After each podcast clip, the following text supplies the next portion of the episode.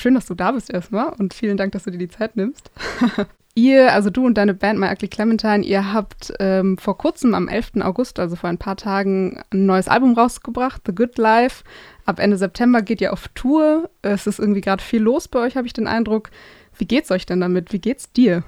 Uns geht's äh, gut. Ich glaube, wir werden das dann erst wirklich äh, verstehen, wenn wir die Tour spielen und vermutlich, wenn wir dann unsere Hometown-Show spielen, weil äh, es ist gerade alles noch so ein bisschen unwirklich. Man sieht, dass teilweise Leute das hören online und so, aber das ist so digital und das ist einfach schwer greifbar. Also ich glaube, sobald man dann äh, live spürt, dass da Leute sind, ähm, die Menschen danach vielleicht beim Merch trifft oder so, dann wird es, glaube ich, wirklich. Aber davor ja, was noch, also jetzt ist es noch ein bisschen unwirklich. Uns geht's gut, wir sind froh, dass das Album jetzt nicht mehr nur uns gehört, sondern den Menschen da draußen und ähm, es ist sehr, sehr viel Arbeit reingeflossen äh, davor in die Single-Releases und so und wir freuen uns einfach, dass es jetzt quasi da ist. Ja, es gab ja auch ziemlich viel Medienresonanz schon und einige Interviews. Ähm, hast du das Gefühl, dass jetzt seit 2020, dass das nochmal zugenommen hat? Und ich frage auch deswegen, weil ihr ja damals so mitten in den Lockdown reingerutscht seid und jetzt gar nicht so richtig, ja, so auch so eine Tour, so eine richtige Tour machen konntet, nur so einzelne Konzerte. Also wie ist das jetzt quasi so von null an so ein bisschen mit dem zweiten Album rauszukommen? Ja, also ich meine, es war von Anfang an sehr, sehr unwirklich, wie viel Support wir bekommen haben und wir haben uns da immer sehr, sehr glücklich geschätzt. Ähm, es war immer wie so eine Art Schneeball, dem man hinterhergehechtet ist, weil irgendwie so schöne Dinge passiert sind, obwohl wir in so einer, äh, in der schlimmsten Zeit waren, um ein Album rauszubringen eigentlich. Und wir haben uns dann dazu entschieden, fürs zweite Album das ein bisschen geordneter anzugehen und ein bisschen auch zu planen für uns, was wollen wir machen, ähm, etc. Also es, ich, ich weiß gar nicht, ob es mehr geworden ist oder nicht. Wir haben auch äh, ein extrem schönes Team um uns und wir merken einfach nur das Glück, dass ständig, dass es so schön ist, dass so schöne Interviews passieren, dass so schöne Aufmerksamkeit passiert, Sichtbarkeit passiert. Ähm, ich weiß gar nicht, ob es mehr geworden ist oder nicht, aber wir freuen uns ähm, auf jeden Fall über alles, was, was weiterhin passiert und hoffen, dass wir jetzt den Dingen nicht nur so hinterherhechten, sondern dass wir es ein bisschen geordneter und ein bisschen mit mehr Kapazitäten angehen können. Aber natürlich das Schönste daran ist, also das war immer so schwierig, wenn so schöne Dinge passieren und du sitzt aber zu Hause und du kannst nicht live spielen, du kannst es irgendwie nur so on remote irgendwie mitbekommen und, ähm, und jetzt hoffentlich mit der allerersten Tour tatsächlich, was auch ein bisschen absurd ist, weil ich glaube, die meisten Leute glauben, ah, ihr habt ja eh schon so viel gespielt und so. Aber es ist unsere allererste Headline-Tour und ich, ja, also ich, ich, es ist total schwer zu fassen, dass das quasi erst das allererste ist seit so vielen Jahren, wo schon, wo schon so viele Dinge passiert sind. Aber wir freuen uns sehr darauf auf jeden Fall. Ja, und ihr habt ja auch so ein bisschen die Besetzung verändert, ne? Also ihr seid jetzt zu dritt fix und hat sich das so eingependelt in den letzten drei Jahren. Und das ist jetzt wirklich die Formation, mit der es auch richtig gut läuft?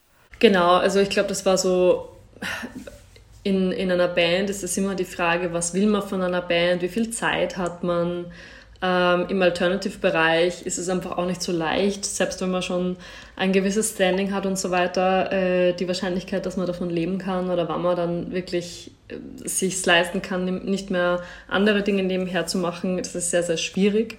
Ähm, und das hat sich dann, glaube ich, äh, jetzt einfach wirklich gut eingependelt, vor allem dadurch, dass wir das zweite Album auch gemeinsam geschrieben haben. Und ich glaube, das hat dann gezeigt, okay, wir sind jetzt die Band und wir sind jetzt angekommen und deswegen fühlt es sich auch ein bisschen so an wie das zweite, erste Album, wenngleich das erste, erste Album der wichtige Grundstein war und Sophie da unfassbare Arbeit geleistet hat, aber es fühlt sich für uns jetzt ein bisschen an wie so, ja, so ein richtiges Sophomore, Sophomore-Album einfach. Ja, lass mich da einmal nachhaken. Du hast es gerade schon angesprochen, irgendwie die, die Entwicklung oder die Zusammenarbeit beim, beim zweiten Album war vielleicht ein bisschen anders als beim ersten Album. Kannst du davon noch erzählen? Wie hat sich eure Zusammenarbeit weiterentwickelt? Wie, wie, ist, die, wie ist das zweite Album zustande gekommen im Vergleich zum ersten?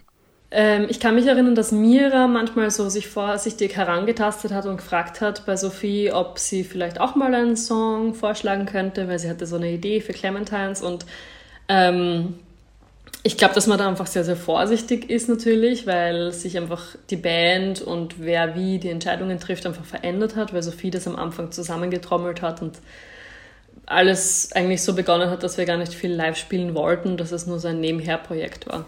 Und dann haben die begonnen zusammen zu schreiben und es hat extrem gut funktioniert und es sind extrem schöne Sachen dabei rausgekommen. Und ich bin dann dazugekommen, einerseits, weil ich quasi bei dem Prozess dabei sein wollte und ich habe mich dann auch langsam getraut, mal zu sagen, hey, vielleicht habe ich, habe da auch eine Idee oder so, weil ich da einfach sehr, sehr verhalten war. Und weil ich auch ähm, immer sehr, sehr beeindruckt war von Sophie und Mira, weil die einfach schon viel gemacht haben und einfach bekannte SongwriterInnen in Österreich sind quasi. Ähm, und ich habe mich da so äh, nach einem anfänglichen Mut, den ich dafür für mich selbst gebraucht habe, äh, so sicher gefühlt, weil sie mich so herzlich aufgenommen haben und mir so wertschätzend einfach äh, mir den Raum gegeben haben, mich da auszuprobieren und meine Ideen zu teilen und so.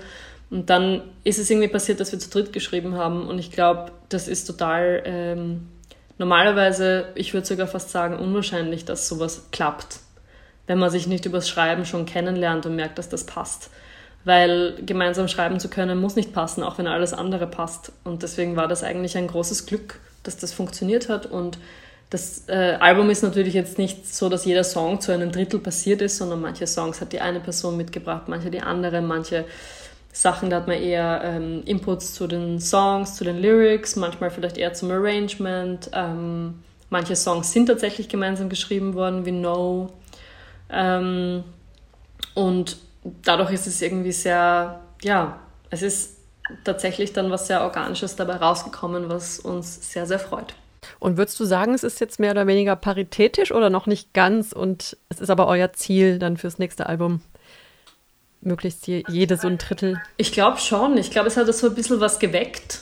Und ich, ich weiß noch gar nicht, also ich bin extrem gespannt drauf, wie es weitergeht, weil ich habe so das Gefühl, dass bei uns immer so unterschiedliche Energien im Raum sind und jede Person unterschiedliche Energien mitbringt. Und dadurch was dann immer am nächsten Album dabei rauskommt, kann tatsächlich sehr, sehr unterschiedlich sein, weil wir auch jeweils so gern unterschiedliche Sachen machen.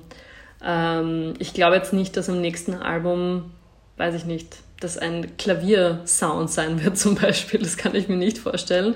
Also gewissen Dingen werden wir sicher treu bleiben, aber ich glaube schon, dass wir weiterhin gemeinsam schreiben werden, auf jeden Fall. Dann vielleicht äh, jetzt nochmal konkreter zum ähm, zum Album The Good Life insofern konkret, als ich das Cover spannend finde. Ihr seid auf dem Cover, das Cover hat so ein bisschen so ein Retro-Schick. Ihr seid alle in so matching bunten Hosen mit großen weißen Spitzenkragen. Also ihr drei und zwei echte Hunde, ihr alle fünf in großen weißen Spitzenkragen. Ähm, magst du davon erzählen, was da die Entstehung und die Idee von dem Albumcover ist? Also zunächst war das der schönste Tag meines Lebens. ähm, wir haben also Ach, es, es, war so toll. Wir haben diese Idee gehabt, ich glaube Sophie zunächst, so diese 80er, 90er Family-Fotos, die es gibt, wo man so, alle sind gleich angezogen. Und dann gibt es manchmal so Fotos, wo irgendwas passiert oder ein Kind schaut so gelangweilt und so. Und es kriegt, kriegt so diese, diese Fassade von, das ist jetzt ein Familienfoto, jetzt müssen alle lachen und das schicken wir dann allen Verwandten und so. Und ähm, das ist so ein bisschen, war so die Idee und wir hatten unfassbaren Spaß. Also Marve äh, Venturin hat für uns ähm, die, die Outfits auch gemacht und wir haben einfach drei verschiedene Outfits ausprobiert und das war das Lustigste überhaupt, immer so Matching-Sachen und diese Hosen, wie wir die gefunden haben, das war einfach das Beste. Und dann das eben mit den Kragen. Wir wollten eben auch, dass die Hunde auch irgendwie angezogen sind, weil es dann so Fotos früher gab, wo die Hunde äh, auch den gleichen Bulli anhaben und so. Und das hat einfach so lustig ausgeschaut und das Fitting für die Hunde war einfach äh, so, ja, es war einfach sehr, sehr witzig. Wir haben uns dann äh, getroffen und ursprünglich war die Idee, dass wir alle so gesettelt da sitzen. Und dann haben wir gemerkt, dass der eine Hund einfach alles Mögliche an, an, an Tricks zum Teil kann. Das waren Hunde zum Teil aus dem Fra äh, Familien- oder Bekanntenkreis. Also äh, wir haben da zuerst überlegt, also es ist ganz schön geworden, dass es Hunde sind, die wir irgendwie dann auch ein bisschen kannten. Also der eine äh, Labrador ist der von Miras Mama zum Beispiel. Ähm, und der andere, der Schwarze, äh, der tatsächlich auch Blackie heißt, der konnte eben extrem hoch springen. Natürlich immer nur für ein Zeitfenster ganz kurz, aber ich hatte dann so ein Leckerli in der Hand und habe ihn hochspringen lassen. Und das war tatsächlich der Shot einfach und es wurde kaum mehr verändert. Da ist null CGI, es ist ein echter Hund. Ich weiß, es schaut aus wie ein Stoffhund. Ähm, aber es war einfach dann so der Million-Dollar-Shot und wir haben uns dann dafür entschieden, dass das einfach das Cover sein muss, weil es einfach großartig ist. Ach, wie lustig. Ja, richtig cool. Es ist sehr stimmungsvoll auf jeden Fall, das Cover. Ja, und ich finde, es, äh, es drückt ja Verschiedenes aus. Einerseits diese Vertrautheit, die Familie, wir gehören zusammen. Und ich glaube, das transportiert ihr ja auch in eurer Musik. Über Freundschaft reden wir gleich noch, Freundinnenschaft. Äh, andererseits, weil du jetzt gerade sagst, so diese 90er-Jahre-Fotos und ähm, also hat es auch, kann es auch was so Einengendes haben oder so ein Zwang? Also gerade für die Kinder war das ja oft unangenehm, da auch zu diesen Shootings gehen zu müssen, damit die Oma sich halt was einrahmen kann. Äh, und ja. Oder fast auch schon sowas Spießiges, oder? Also sowas bürgerlich Spießiges. Die Familie ist die heilige Einheit und die halten wir jetzt hier fest und wir sind alle total synchron und äh, symmetrisch. Genau. Also ist jetzt ja auch nicht nur, nicht nur positiv. Ja, ja, klar. Also das war dann tatsächlich eigentlich eher nachgestellt. Also wir hatten diese Idee, dass wir eben so ein Familienfoto machen und dann war die Idee, dass wir das auch als Cover machen. Und dann hat sich irgendwie, dann haben wir gemerkt, dass das mit dem Thema vom Album eigentlich ganz gut zusammenpasst. Und wir wollten eigentlich so äh, einen Hund und eine Katze oder so, aber das ist dann schwer. Also das Wichtigste ist, dass man die Tiere nicht stresst und Hunde und Katzen auf so einem Setup zu haben, das ist einfach utopisch wahrscheinlich. Ähm, deswegen wurde es dann so, wie es wurde und diese, dieses Kernfamiliending und dieses, diese Fassade, so, so diese, ja, dieses Mutter, Vater, Kind-Ding von früher und diese Familienfotos, die dann alle geschickt werden und es müssen alle irgendwie lachen und grinsen und hinter der Fassade ist es dann vielleicht überhaupt nicht so. Ähm, das kann gut sein bei uns war es dann, also wir hatten extrem viel Spaß und wir mussten uns eher einkriegen, dass wir jetzt dieses Foto machen, weil wir wollten die ganze Zeit die Hunde streicheln. Also tatsächlich war es ein sehr, sehr schönes Shooting für uns, aber ja, zum Teil transportieren solche Fotos ähm, manchmal so eine Fassade, die irgendwie so wirkt wie die glückliche Familie und dahinter ist es eigentlich überhaupt nicht so. Ich würde noch eine letzte so eine Beta-Frage stellen, bevor wir dann zum wirklich zum Album konkret kommen. Ähm, ich glaube, vor ein paar Jahren habt ihr mal gesagt, dass der Bandname My Ugly Clementine sich auch ein bisschen darauf bezieht auf ja, auf Eigenschaften oder Merkmale von euch selbst, die ihr vielleicht eigentlich nicht ganz so gerne mögt, aber sie be bewusst dann doch liebt und mögt oder vielleicht sogar wie so eine Überkompensation ähm, sie dann sogar abfeiert. Äh, hat sich das für euch ähm, weiterentwickelt, dieser Gedanke? Denkt ihr drüber ab und zu mal über euren Bandnamen nach und denkt so, hoch, was bedeutet das eigentlich jetzt für uns? Eigentlich gar nicht so sehr. Also wir kriegen manchmal, also wir finden es immer lustig, wenn der Bandname irgendwie falsch geschrieben wird und wenn dann steht My Ugly Valentine oder My Bloody Clementine oder so. Irgendwo. Also ich glaube, wir wurden sogar von einer Politikerin, die uns zu irgendwas gratuliert hat, einmal falsch zitiert und das fanden wir dann sehr, sehr lustig. Ähm, na, also die Leute nennen uns oft sehr, sehr liebevoll die Clementines, so als, äh, als Abkürzung und das ist irgendwie für uns, wir sagen dann auch zueinander immer so die Clementines oder die Clemsies. Das mit My Ugly Clementine, ich glaube, wir haben dann manchmal auch so, vielleicht verändert sich das noch, ähm, immer wieder andere Assoziationen mit dem Namen. Manchmal äh, spielt das vielleicht einer gewissen Zeit, an die dieser Name vielleicht erinnert, irgendeine 90er-Referenz oder so. Aber ich finde eigentlich das, was du gerade gesagt hast, mit dem, dass man vielleicht gewisse Eigenschaften in sich einfach umarmt und in der ähm, irgendwie anerkennt und liebevoll mit sich selber ist und soft mit sich bleibt und das Ugly dann irgendwie auch eine andere Konnotation bekommt. Ähm, sehr, sehr schön. Tatsächlich machen wir uns aber über den Bandnamen relativ wenig Gedanken. ähm, ja. Äh, im, Im Pressetext zum neuen Album The Good Life äh, sind so ein paar Zitate. Da geht es ums Ankommen, es geht um, um die Gemeinschaft, also auch eure Freundinnenschaft. Ähm, genau, und das gute Leben an sich, dass das ja durchaus erstrebenswert ist.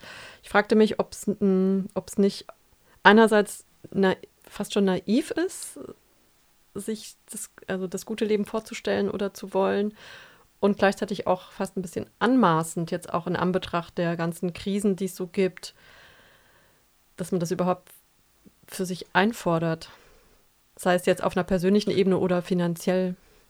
Also, ähm, ich weiß jetzt gerade auch nicht persönlich, wie sehr das aus dem Pressetext herauskommt, aber bei The Good Life für uns Das Erste, was eben vorangestellt ist, ist ganz klar, dass ähm, strukturelle Dinge für, für jede Person unterschiedlich sind und viele Dinge einfach nicht möglich sind. Und die Hürden sind zum Teil sichtbar oder unsichtbar in der Gesellschaft. Das kann mit der Identität zusammenhängen, das kann mit der Klasse zusammenhängen, äh, mit der Herkunft etc. Und ähm, das ist selbstredend und dem Ganzen vorangestellt. Der Gedanke bei Good Life war nicht, dass man ein optimiertes Leben hat oder ein bestes Leben hat oder wie auch immer, sondern eher zu sagen, okay, mir wird die ganze Zeit suggeriert, mit 30 muss man da sein, mit 35 muss man da sein, ähm, diese Arten von Beziehungen soll man haben. Ähm, es ist so dieses A, äh, biologische Familie, äh, Partnerinnenschaft. Ah, und wo sind eigentlich die Freundinnenschaften? Ja, die sind irgendwo gar nicht so institutionalisiert verankert und so. Äh, wo ist eigentlich die Romantik in Freundinnenschaft? Wo ist da eigentlich die Intimität, die die Gesellschaft irgendwie genauso wertschätzt wie in einer Familie oder in einer Partnerinnenschaft?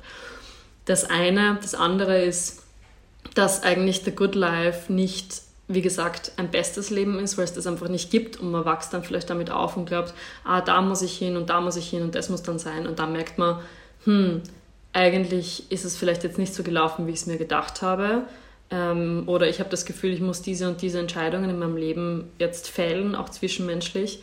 Und dann ist es vielleicht zum Teil schmerzhaft, aber es ist okay. Und wenn die Dinge okay sind, das heißt, dass sie positiv sind und negativ sind, äh, dann ist es schon ziemlich gut und das ist eigentlich der Gedanke hinter The Good Life, ist nicht ein, ein gutes Leben im Sinne von einem optimierten Leben, weil das wäre tatsächlich sehr, sehr anmaßend zu glauben, man kann sich einfach so selber ein gutes Leben richten, weil das kann man nämlich nicht einfach so. Aber ich glaube, man kann für sich selber ganz individuell, ähm, also was heißt ich glaube, der Gedanke war, welche, welchen Handlungsspielraum habe ich? Was, was, kann, was kann ich tatsächlich entscheiden? Welche Beziehungen, ähm, wo möchte ich wie viel arbeiten für meine Beziehungen, wie wichtig sind mir meine Freundinnenschaften, ähm, wo muss ich Grenzen setzen, ähm, auch wenn mir vielleicht die Gesellschaft suggeriert, na, das musst du alles aushalten, etc. Also es hätte The Okay Life geheißen, aber es heißt The Good Life, weil es im Text vorkommt und weil es auch besser klingt. Aber das gute Leben ist nicht das beste Leben, sondern es ist eigentlich ein Leben mit ganz vielen Schwierigkeiten, aber es ist ein selbstbestimmtes Leben und das ist das gute Leben. Und Selbstbestimmung ist, wie gesagt, etwas, was man bei vielen Dingen nicht hat. Und ganz viele strukturelle Sachen, Inflation und Co. Also man hat, also man kann nicht einfach so sagen, ja, das und das ist alles blöd, aber ich muss mir einfach nur vorstellen, na, es ist eh alles gut und, äh, und alles ist irgendwie optimal und das, ähm, das geht überhaupt nicht. Also der Gedanke ist eigentlich eher, es ist nicht ideal, aber ich möchte eigentlich für meine Selbstbestimmung arbeiten.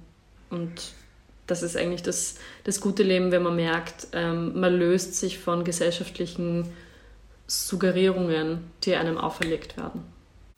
Das heißt, das gute Leben kann auch durchaus aus vielen Krisen bestehen, ist dann trotzdem noch gut oder vielleicht sogar gerade deswegen. Ist ja auch immer so ein bisschen in, in Relation, dass ich dann, wenn es mir wieder gut geht, auch äh, zufrieden darauf zurückblicken kann, das bewältigt zu haben. Würdest du, würdest du auch sagen, ja, vielleicht hast du es auch eben schon beantwortet, dass das gute Leben eine, auch eine bewusste Entscheidung ist. Also jetzt nicht nur dieses Schicksalhafte, es wurde mir nicht vergönnt oder ich hatte Pech, sondern ich muss auch erstmal das wirklich wollen, bereit sein dafür und ja, mir das auch in gewisser Weise anmaßen, das zu wollen. Ich glaube, ich finde es immer schwierig, weil sobald man dann sagt, es ist einfach nur meine Entscheidung, liegt so viel beim Individuum als Verantwortung und die Gesellschaft ist einfach so organisiert, dass einem immer wieder suggeriert wird, das ist deine Verantwortung und dabei gibt es ganz viel Kollektive und ganz viel Verantwortung weiter oben. Und ähm, es hat dann für mich so was kapitalistisches American Dream mäßig, du musst, du musst das nur wollen, du musst dir dein Leben nur so richten und dann schaffst du das das, äh, das ist was, was wir total ablehnen. Das ist ganz klar. Sondern eher im Sinne von, hey, ähm, übernimm für dich in diesem Sinne Verantwortung, dass du deine Grenzen ernst nimmst, dass du Nein sagst, wenn du das Gefühl hast, nein, das passt nicht. Oder wenn du ähm, das Gefühl hast, mir sind meine Freundinnenschaften so wichtig und vielleicht ist mir meine ähm, biologische Familie dann nicht so wichtig wie meine Freundinnenschaften oder so, dann, ähm, dann nimm das ernst entgegen der äh, gesellschaftlichen Suggerierungen. Und das ist vielleicht schmerzhaft, aber das ist okay und das ist gut. Also in diesem Sinne eher. Nicht, dass man sich selber einfach nur richten kann. Also füreinander da sein, kollektiv als Gesellschaft äh, Verantwortungen wahrnehmen, die man als Person hat, wenn man gewisse Privilegien hat. Das ist einfach selbstredend. Es kann, also das gute Leben bedeutet nicht, dass jede Person sich selber überlassen ist, eigentlich das Gegenteil. Du hast es gerade schon angedeutet, vielleicht noch einmal nachgehakt. Was für Bilder wollt ihr zeichnen von Freundinnenschaft, vielleicht auch Verbündetenschaft für euch auf eurer Platte? neben oder vielleicht auch im Gegensatz zu anderen bedeutungsvollen Beziehungsformen, wie zum Beispiel romantischen Beziehungen oder biologischen Familienbeziehungen?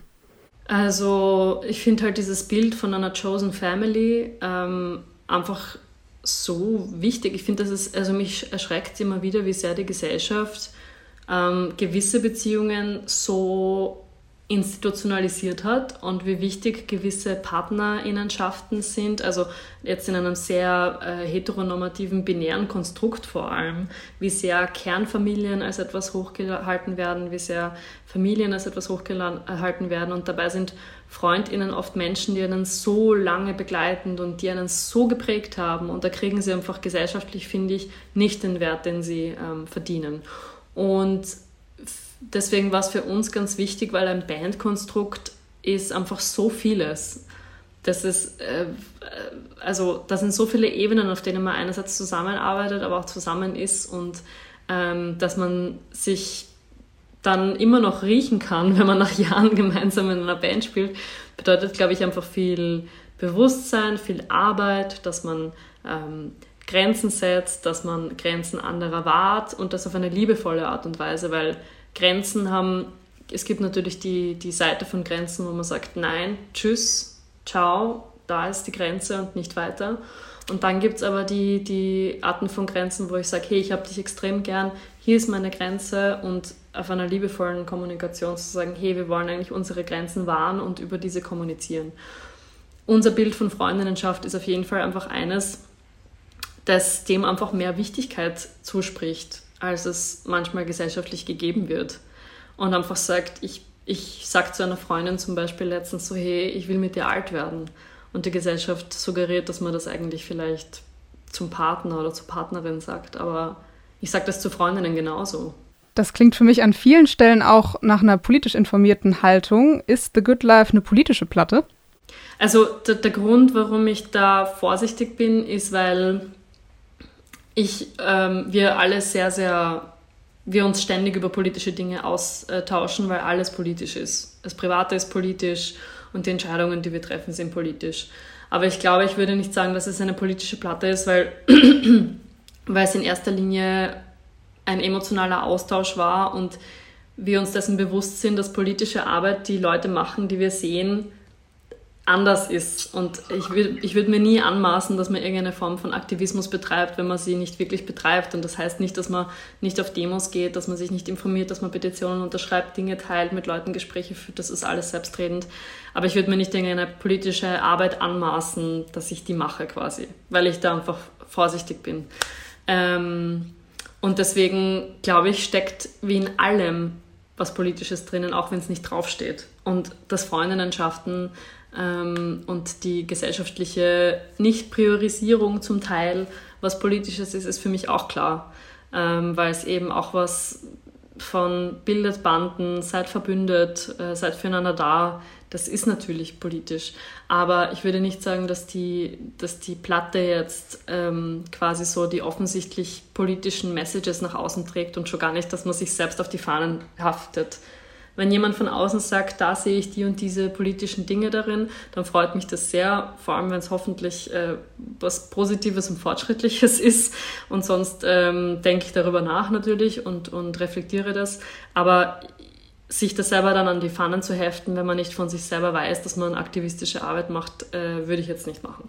Und was so das gute Leben vor allem betrifft, ist ganz klar, dass es eben nicht irgendetwas suggerieren soll, ähm, wo die Menschen quasi nur die oder die Sachen für sich entscheiden sollen und dann führen sie das gute Leben. Das wäre total anmaßend von mir als einer, was, äh, mein, als weiße Hetero-Cis-Frau etc., dass ich da irgendwie dieses Statement äh, aufstellen würde, sondern es geht wirklich es geht einfach viel um eine Introspektion, aber als Gruppe, dass man sich miteinander austauscht.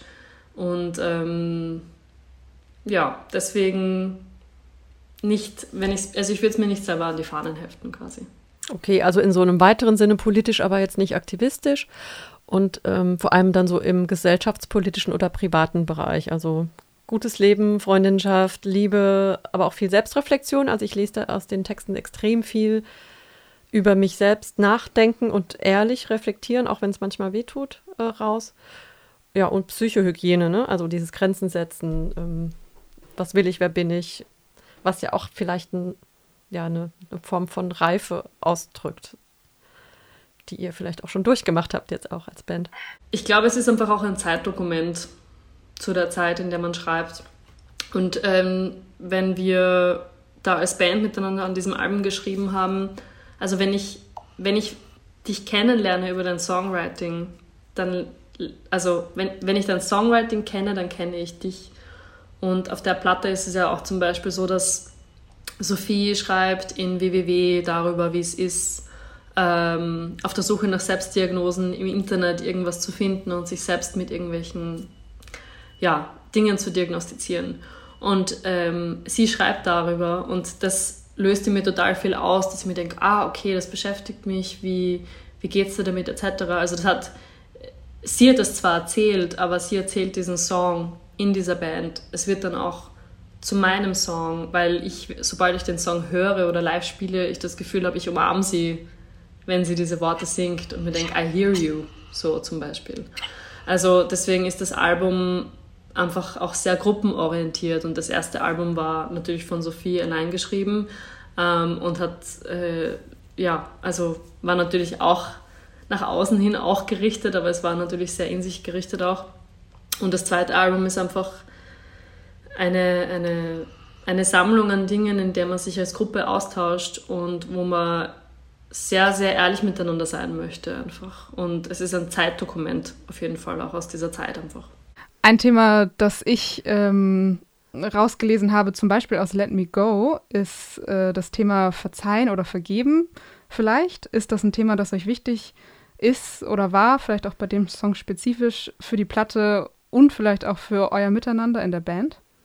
Ähm, den Song Let Me Go. Also es hat, ähm, ich glaube, da haben Sophie und Mira haben den Text gemeinsam geschrieben.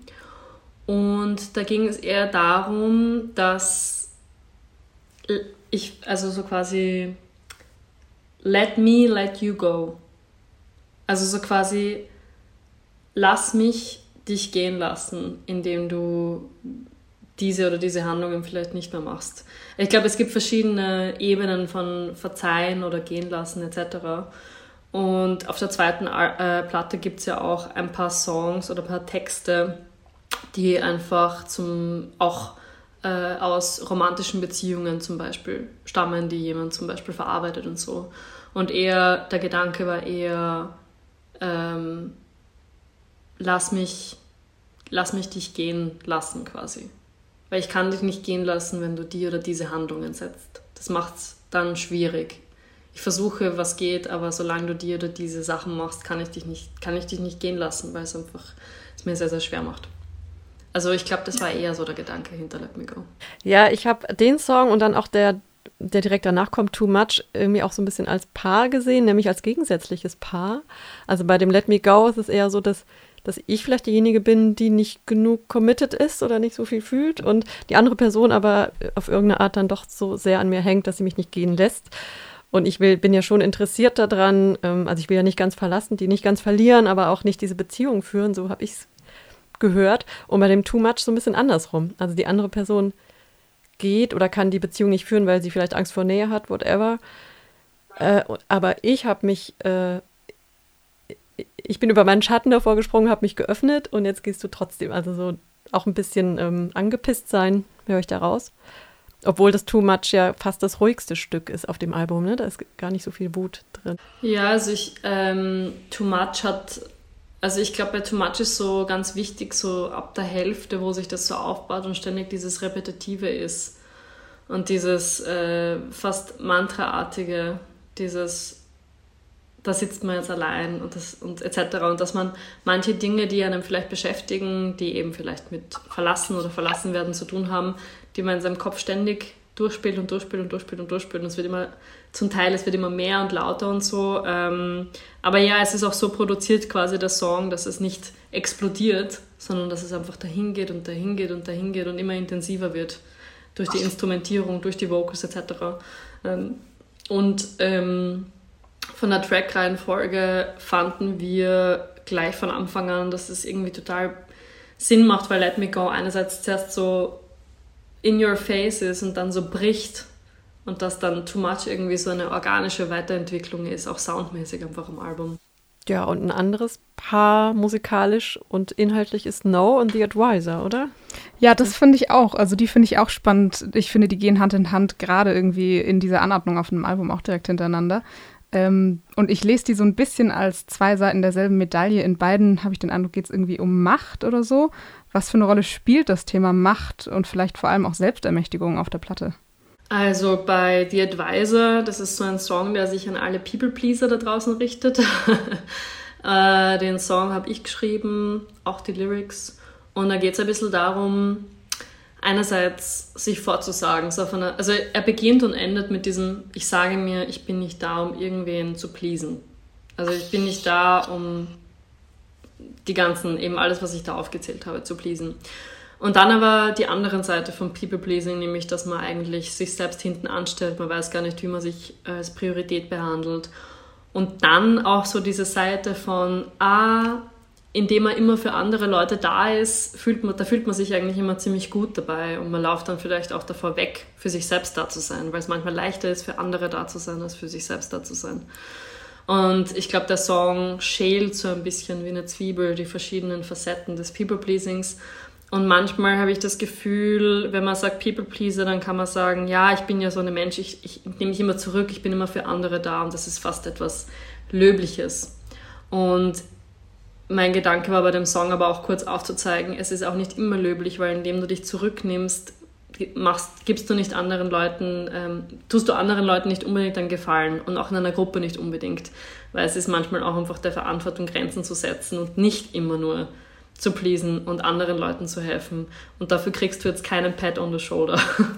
ähm, und bei No ist es so, dass wir einfach Lust hatten, richtig laut zu sein und ähm, einfach so dieses, hey, na, nein, nein, nein, nein, nein, hier ist die Grenze und nicht weiter und das sich ständig vorzusagen. Und ähm, manchmal eben kurz diese Verzweiflung, die man dann manchmal hat, wo man sich denkt, das kann doch nicht sein, dass man, dass die Leute einfach nicht eine Grenze respektieren, wenn ich es schon fünfmal lieb und nett und verständnisvoll und empathisch gesagt habe. Und irgendwann muss es halt dann laut sein und irgendwann muss man dann sagen, hey, es reicht einfach. Du bist jetzt zwar die mächtigere Person in der Situation, aber ich habe einfach, ich, wie komme ich dazu, dass ich da jetzt ständig immer wieder Nein sagen muss dazu. Ähm, das ist dann so, das war so der Gedanke hinter No eigentlich. So auf jeden Fall, also Selbstermächtigung, ich, ich, also Macht per se hat eigentlich überhaupt keine, keine Rolle als Wort oder als Thema irgendwie gespielt, sondern eher Grenzen. Ich finde, die Advisor, ähm, da löst sich das musikalisch auch ein bisschen auf, kann das sein? Also dann gibt es äh, nach hinten raus so eine, ja, also durch die Instrumentierung so ein bisschen eine Auflösung und das ist dann so als, als hätte ich es jetzt total klar für mich, was das Problem ist. Also nochmal mit dieser Selbstreflexion und fast so Selbsttherapie, dass sich das dann auch in der, in der Musik so widerspiegelt vielleicht. Also wie habt ihr da grundsätzlich gearbeitet? Wie habt ihr da die die Sounds auf die Lyrics entsprechend angepasst? Beides. Also stimmt mein Eindruck und wie habt ihr es sonst gemacht? Ähm, also bei Advisor bin ich eigentlich ins Studio gekommen, ich kann mich erinnern, und ich habe irgendwie die Idee gehabt, dass es zuerst geschrien wird. Man sagt, I'm not here to please a man. Und dass es halt total laut ist. Und ich habe sie dann aber halt so vorgeleiert quasi so, weil ich es jetzt auch nicht schreien wollte, wenn ich ihnen kurz die Idee einfach nur pitche mit der Gitarre. Und dann haben sie gesagt, hm, aber wie wäre es, wenn du das einfach nur so daherleierst eigentlich, weil irgendwann ist man einfach auch müde davon. Man ist einfach müde davon und sagt so, hey, ich bin echt nicht da, um das zufriedenzustellen. Und für mich auch so ein, ein vielleicht auch mit dem Good Life verbunden. I'm not here to please you and my 10-year-old self, weil diese Gedanken, die man mit 10, mit 13 vielleicht hat von einem guten Leben von früher und sich merkt und merkt, diese Person, also das ist es nicht. Und ähm, ich bin auch nicht da, um irgendwelche Kindheitsträume von mir zu verwirklichen, wenn ich die jetzt nicht mehr habe, quasi. Ähm, also so hat sich das irgendwie ergeben mit dem Sound und die Idee mit, äh, ansonsten, dass es halt am Anfang und am Ende ist, ist irgendwie so zufällig gekommen. Auch ganz generell, ich glaube, dass selten zuerst Lyrics da waren. Ich glaube, es ist immer, Sophie schreibt immer sehr gleich so zusammen, Melodie und Text irgendwie zusammen. Ähm, manchmal haben wir noch äh, Texte für, für Teile gesucht. Und so soundmäßig, ich weiß nicht, das, es war immer so ein, hey, ich habe die Idee, hey, ich habe die Idee, hey, mach mal das doch so, hey, mach mal das doch so. Und dann haben wir es kurz ausprobiert und es hat dann eigentlich gleich funktioniert. Also den Sound für und die Arrangements zu finden, war ein bisschen Trial and Error, aber es gab eigentlich verhältnismäßig wenig Error. Wir hatten zwar ein paar Songs, die ein, zwei Songs, die vielleicht noch auf, aufs Album hätten kommen können. Und wir haben einfach gemerkt, das fühlt sich nicht organisch an, die haben wir dann verworfen. Aber eigentlich 95% der Songs haben gleich so geklickt und es hat gleich funktioniert. Auch von dem her, wie man den Sound wählt, für welche Songteile und so. Und ähm, bei No war es klar, dass das einfach wie ein Brett durchgeht. Das war irgendwie für uns ganz klar, dass das so sein würde. Ist ja auch so ein bisschen noisy und verstörend, ne? Mit den Gitarren am Anfang. Ja, und die Mira war total happy wie ein kleines Kind, dass sie dieses Riff die ganze Zeit spielen darf, was so ein bisschen komisch ist und ein bisschen, was sie selber eben geschrieben hat und so. Also ähm, man muss sich vorstellen, ich glaube auch bei Let Me Go gab es mal eine Demo-Version, also das war so verzerrt. Dagegen ist das am Album ein Clean Sound, wenn man sich das vorstellen würde. Ähm, also ich finde es eh auch ganz interessant, wenn die Leute dann zum Beispiel die Demo-Sachen hören würden, ähm, weil das teilweise so in the moment und so rudimentär war, einfach das aufzunehmen und dann ist es trotzdem auf der Platte gelandet. Also es ist total, total schön eigentlich. Ihr geht Ende September auf Tour in Österreich und Deutschland. Wie siehst du dem entgegen oder wie seht ihr dem entgegen? Wie wird das? Und warum kommt ihr nicht nach Freiburg? Genau, was ist da los? Mögt ihr uns nicht? So sorry. Ja, wir, also wir werden im äh, Februar auch nochmal auf Tour gehen.